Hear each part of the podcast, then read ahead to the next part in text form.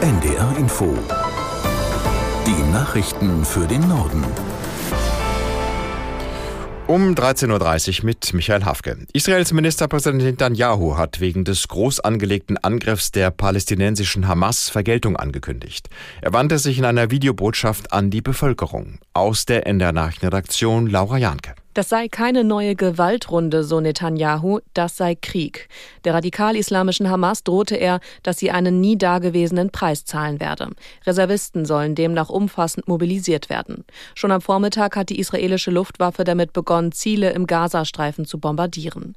Die Hamas hat heute früh nicht nur hunderte Raketen auf Israel abgefeuert, ihr gelang es nach Angaben des israelischen Militärs auch, dass bewaffnete Palästinenser über Land, Meer und mit Hilfe von Gleitschirmen Munition in grenznahe israelische Orte vordringen konnten. Von dort werden schwere Kämpfe gemeldet. Es gibt Tote und Verletzte. Vielerorts heulen auch noch immer Warnsirenen für die Bevölkerung.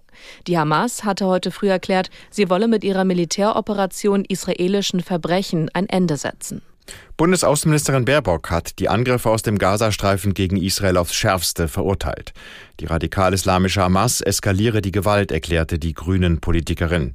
Israel habe das völkerrechtlich verbriefte Recht, sich gegen Terror zu verteidigen. Ähnlich äußerten sich Baerbocks Kollegen aus Frankreich und Großbritannien.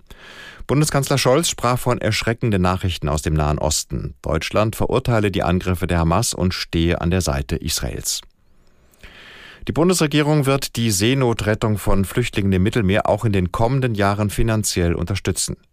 Die Ampelkoalition setze damit einen Beschluss des Bundestages um, sagte ein Sprecher des Auswärtigen Amtes.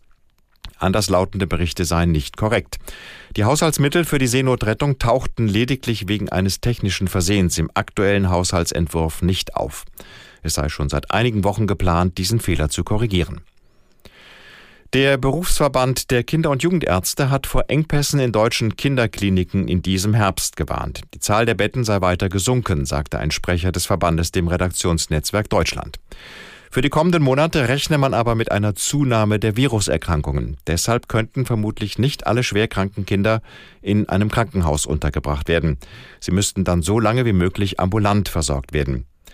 Nach Angaben des Statistischen Bundesamtes gab es im vergangenen Jahr knapp 15.000 Plätze in deutschen Kinderkliniken. Das sind knapp 200 weniger als im Vorjahr.